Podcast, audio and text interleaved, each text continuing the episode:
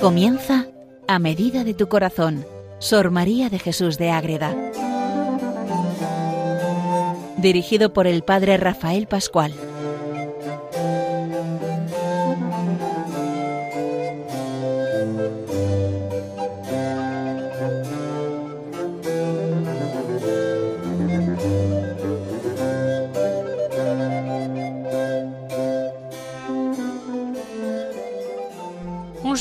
Todos los oyentes de Radio María que siguen este programa dedicado a Sor María de Jesús de Ágreda, un programa que titulamos A medida de tu corazón, que es para dar a conocer a esta gran monja concepcionista franciscana que vive en el siglo XVII, es monja de clausura, vive en su pueblo, en Ágreda, ese pueblo de Castilla, en Soria, que está a caballo, pues casi entre La Rioja, lo que es la Castilla de Soria y Aragón y Navarra, así, toda esa zona donde se junta y donde ella vive una vida potente, espiritual, llena de gracias místicas y a la vez muy humana, pisa mucha tierra, está en contacto con la gente de su pueblo, de su zona, y lo que hace es dejarse llevar por Dios y por el amor a la Madre Inmaculada, buscando siempre la santidad, y no solamente buscándola para ella, sino buscándola para sus hijas, para las monjas que viven con ella, y para todos aquellos que entran en contacto de una manera u otra en relación con esta monja especial, la mística, por excelencia del siglo XVII, la Madre Ágreda.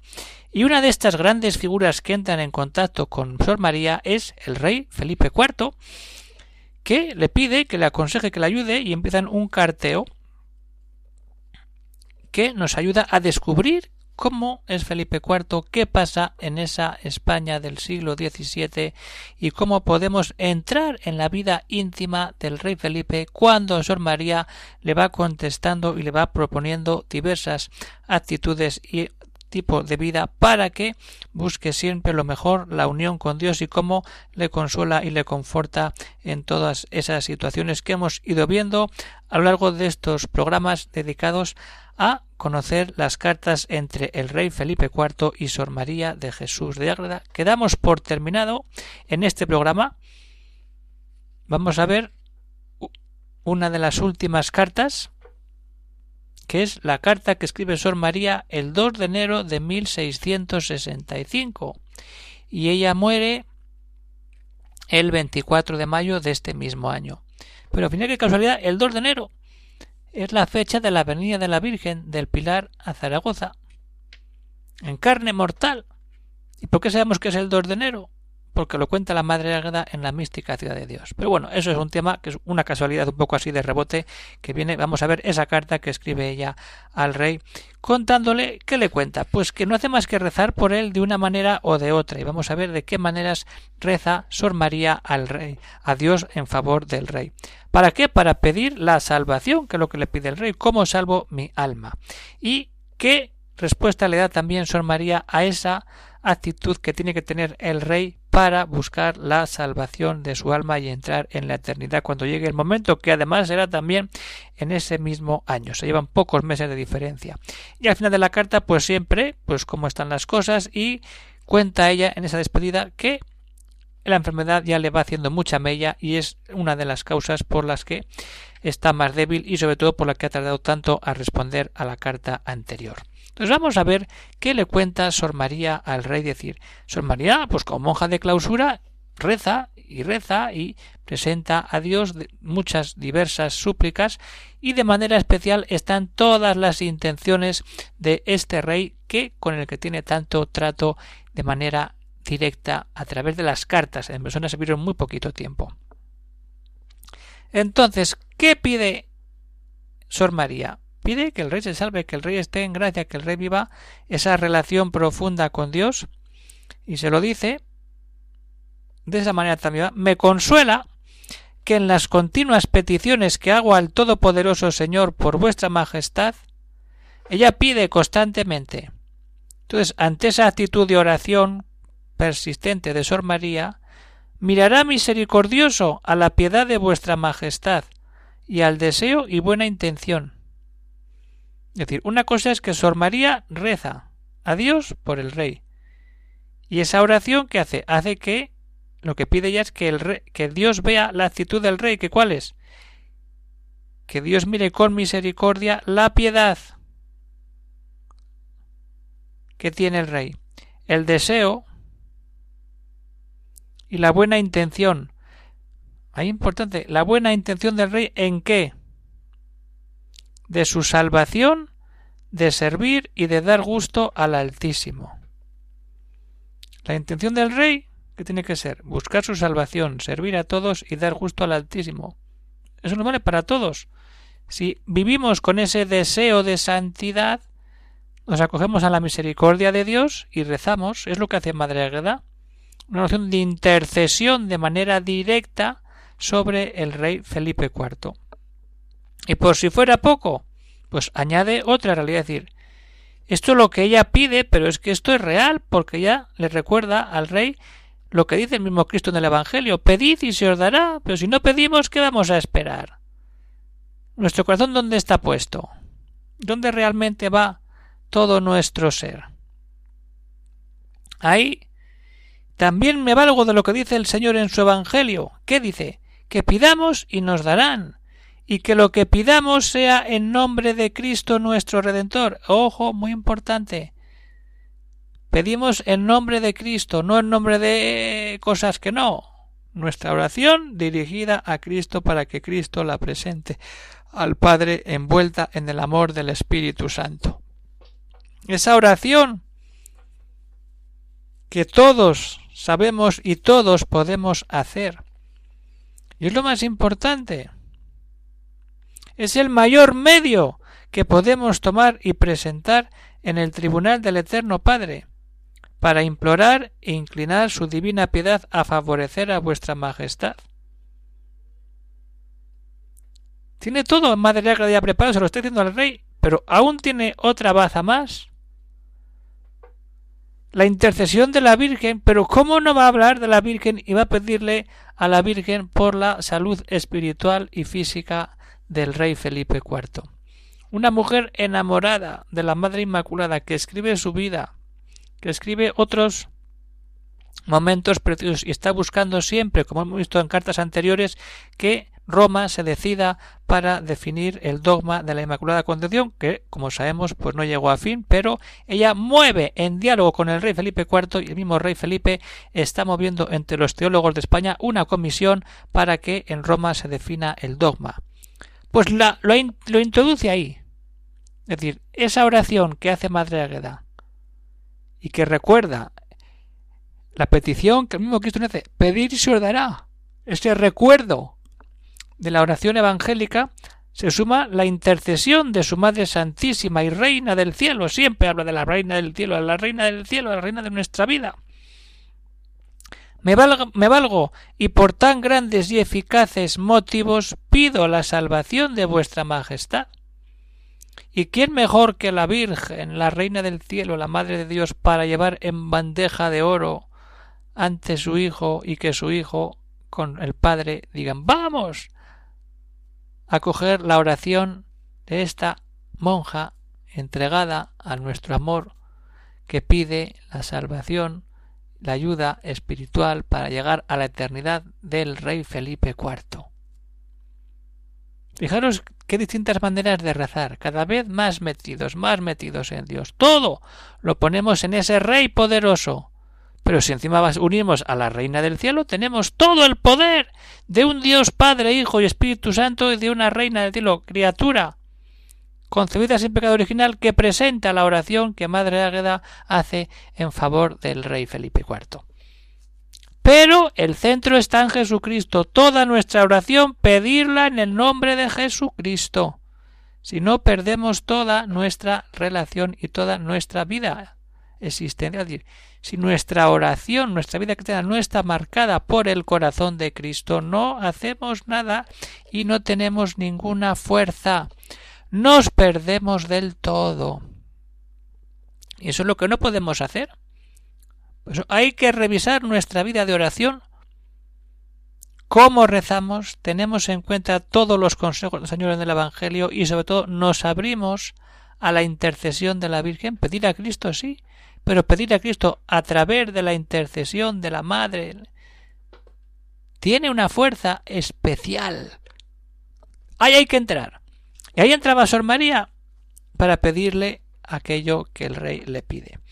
los motivos, las razones, la, realidad. ¿Qué hago yo para salvarme? ¿Cómo me preparo a la muerte para vivir eternamente en el cielo, contigo, Madre Reina del cielo, y con toda la santidad y la gloria que viene del trono de la gracia? Pero eso entraremos ahí. Pero primero decir, ¿cómo reza? ¿Cómo rezamos? ¿Y cómo enseñamos a los demás a rezar? Para que luego nosotros podamos tener esa facilidad ese encuentro verdadero con Dios. Pero vamos a quedarnos ahí. ¿Cómo reza Madre Águeda por el rey Felipe IV? Y luego cómo le responde a esa actitud que tiene que tener como cristiano que busca la unión con Dios y la salvación para estar en la eternidad.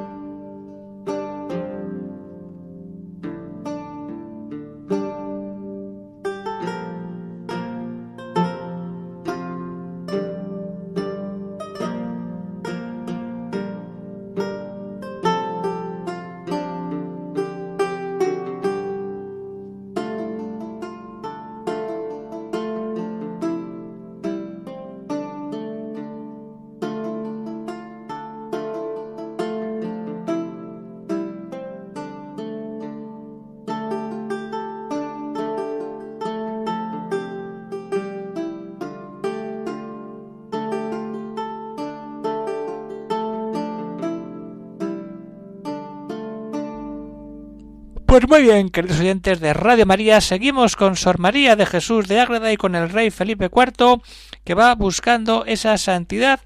Y en la carta anterior, pues el rey le ha pedido ¿qué hago yo para salvarme? Y Madre Ágreda le contesta en esta parte segunda y casi final de la carta que le escribe, dice, mándame vuestra majestad, ¿qué hará? Que le diga qué hará para conseguirla, el qué, la salvación de la que hemos estado hablando, que pide a la Virgen como intercesora. ¿Qué hacer para conseguir la salvación? En obsequio de la obediencia que vuestra majestad respondo. Ella responde porque se lo pide el rey. Y entonces el rey Felipe tiene vuestra majestad dos obligaciones, dependiendo de su doble condición de cristiano fiel y a la vez de rey católico. Ojo, es que es el rey. Tiene mucha importancia su condición entonces, primero, pero primero va la base, ahí está, es rey, pero es un cristiano. De nada vale ser un rey muy bueno y muy católico si luego no es cristiano de a pie que busca la salvación y que tiene una vida coherente. Entonces, la primera como cristiano profesor de la fe y la segunda como rey católico. Con la primera cumplirá vuestra majestad con amar a Dios. Si no hay amor de Dios, no hacemos nada. Pesar de haberle ofendido, reconocer los pecados, confesarse, y propósito de la enmienda y observancia de la ley de Dios. Decir, me he equivocado, he actuado mal contra Dios, contra los demás o conmigo mismo. A romper con eso, para enmendarme y observar la ley de Dios, que es la ley del amor. De los mandamientos, que no es imposición, sino es una manera de acercarnos a la vida donde Dios pone todo en pura gracia cuando queremos darnos del todo a Él. Y la segunda condición, la segunda obligación, por así llamarlo, como rey católico dice, uy, ahí es mucho más complicado. Es dificultoso responder una mujer ignorante porque se compone de muchas partes. Ella sabe lo que supone ser rey, porque ya va conociendo esa relación y sabe todo lo que implica y esas confidencias que va teniendo el rey con ella. Y entonces, ¿qué hacer? La principal, la justicia ejercitar la justicia. Se lo dice al rey, que tiene que estar constantemente ejerciendo la justicia como gobernador de aquel de aquella España que no es la España de ahora ni mucho menos tan extensa pues ahí dice ahí tiene que estar la justicia y cómo la justicia de Dios cómo es Dios Dios es justo y es el rey eterno que con justicia gobierna la tierra y llegará el final el juicio eterno juicio al final de los tiempos, ahí está, y será un juicio del amor, de buscar la presencia de Dios. Y esa virtud de la justicia es muy difusa. ¿Y cómo lo, lo resume? Muy fácil, pero ojo. Consiste en dar a cada uno lo que le pertenece. ¿Y qué difícil es eso? ¡Ay, Señor mío de mi alma! ¡Qué difícil es cumplir con ella! Pero fijaos cómo, con qué finura y cómo le entra al rey. Señor de mi alma. Qué difícil es cumplir, se lo está diciendo ella, que es difícil. Pero a eso tenemos que tender, a ir por ahí caminando y buscando siempre lo mejor, el encuentro real con Jesucristo que nos da todo cuando nosotros nos damos del todo.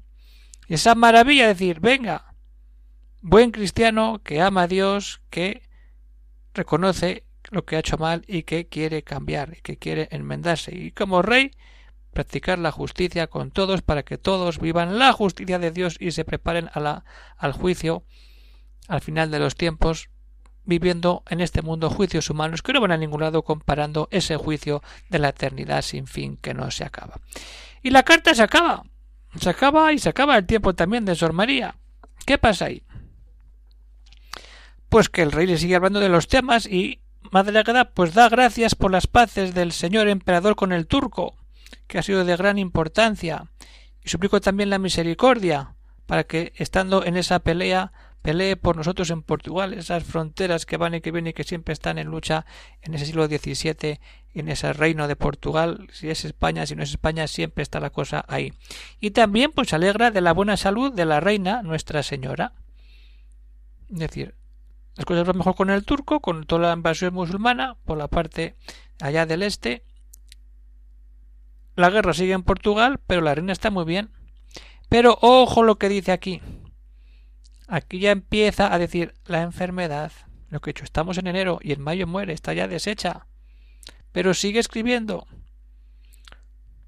Por haber estado muy enferma he dilatado responder a vuestra majestad. Lo reconoce. No me han faltado memorias en este santo tiempo de las Pascuas, para pedir al Altísimo las haya tenido vuestra Majestad muy felices. Estamos hablando de la Navidad. Primero está enferma, pero luego, aun estando enferma, sabe que le cuesta responder, lo reconoce y se lo dice, pero a la vez no se olvida del rey y de felicitarle la Navidad, la importancia de felicitar y de decir, estamos en Navidad, Cristo nace y le está hablando de cómo buscar la salvación, decir, venga, buen cristiano, buen rey, pero viviendo el encuentro, dejarse llenar por ese amor de Dios que nace en nuestro corazón. Y luego también, pues esa felicitación también que quiere compartir con la reina, es decir, no solamente para el rey, sino para la reina, para que compartan esa cercanía que tiene Sor María con el rey Felipe IV. Y termina, como siempre, fechando la carta en la Concepción de Ágreda, 2 de enero de 1665, Sor María de Jesús. Nos queda muy poquito. Ya no vamos a ver más cartas, pasaremos a otra gran obra. Ya veremos cuál es. Me imagino que ya sospecharán los oyentes cuál puede quedarnos por ahí para entrar en ella en los próximos programas. Hay que tener en cuenta que estamos en enero el rey contestará con una carta el 29 de enero de 1600, bueno, de este año, y que quedan tres cartas más, dos de Sor María y una del Rey. La última carta de Sor María la tenemos el 27 de marzo. Ya se acabaron las cartas de Sor María, se acaba la vida en este mundo y fijaros, la última que hablan, hablan de la salvación. Es que hay que buscar la salvación, hay que hablar de la salvación. ¿Cómo nos preparamos al encuentro con Cristo? ¿Cómo nos esforzamos y damos todo? Y nos alegramos de que Dios nos da todo, pero nosotros tenemos que estar abiertos a esa gracia, a esa búsqueda de la santidad, el trabajo de la virtud y mirar siempre al cielo, al cielo, donde está la salvación y la vida verdadera, la vida eterna. Pues llegamos al fin de este programa. Si alguno quiere escribir algún correo para alguna cuestión, algún problema, alguna pregunta, algún comentario sobre estos temas del rey Felipe IV con esas cartas, pues puede escribir al siguiente correo electrónico agreda Llegamos al final de este programa.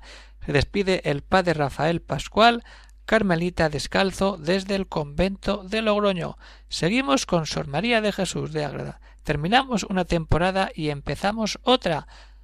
Ya veremos, nos traerá sorpresas, pero seguiremos con Madre Ágreda porque Madre Ágreda da mucho juego. Llevamos ya varias temporadas en torno a esta gran figura que tanto nos tiene que ayudar, y así lo sé por varios oyentes que lo comentan, que ha sido un gran descubrimiento o ya la conocían, pero no habían entrado en la riqueza de la espiritualidad de esta gran mujer que desde la vida de clausura nos enseña tanto, tanto, si leemos sus obras y empezamos a hacer como ella, adoración al Santísimo, devoción a la Virgen y encuentro diario con Jesucristo, todo ello en comunidad o en familia para darle la gloria solo, solo, solo a Dios, solo a Dios y desde ahí estar en la vida de la gracia, dejándonos empapar de ese Dios que nos da todo, como hemos visto en estas cartas entre el rey Felipe IV y Sor María de Jesús de Agrada. Todo una maravilla para darle gracias y para seguir saboreando todo aquello que nos acerca a la vida espiritual a través de estos maestros de la vida cristiana, como en este caso Sor María de Jesús de Agrada, monja concepcionista franciscana. Un saludo para todos y que Dios os bendiga.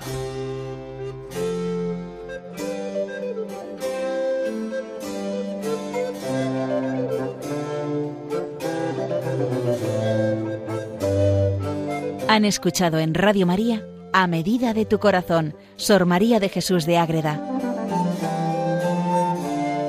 por el Padre Rafael Pascual.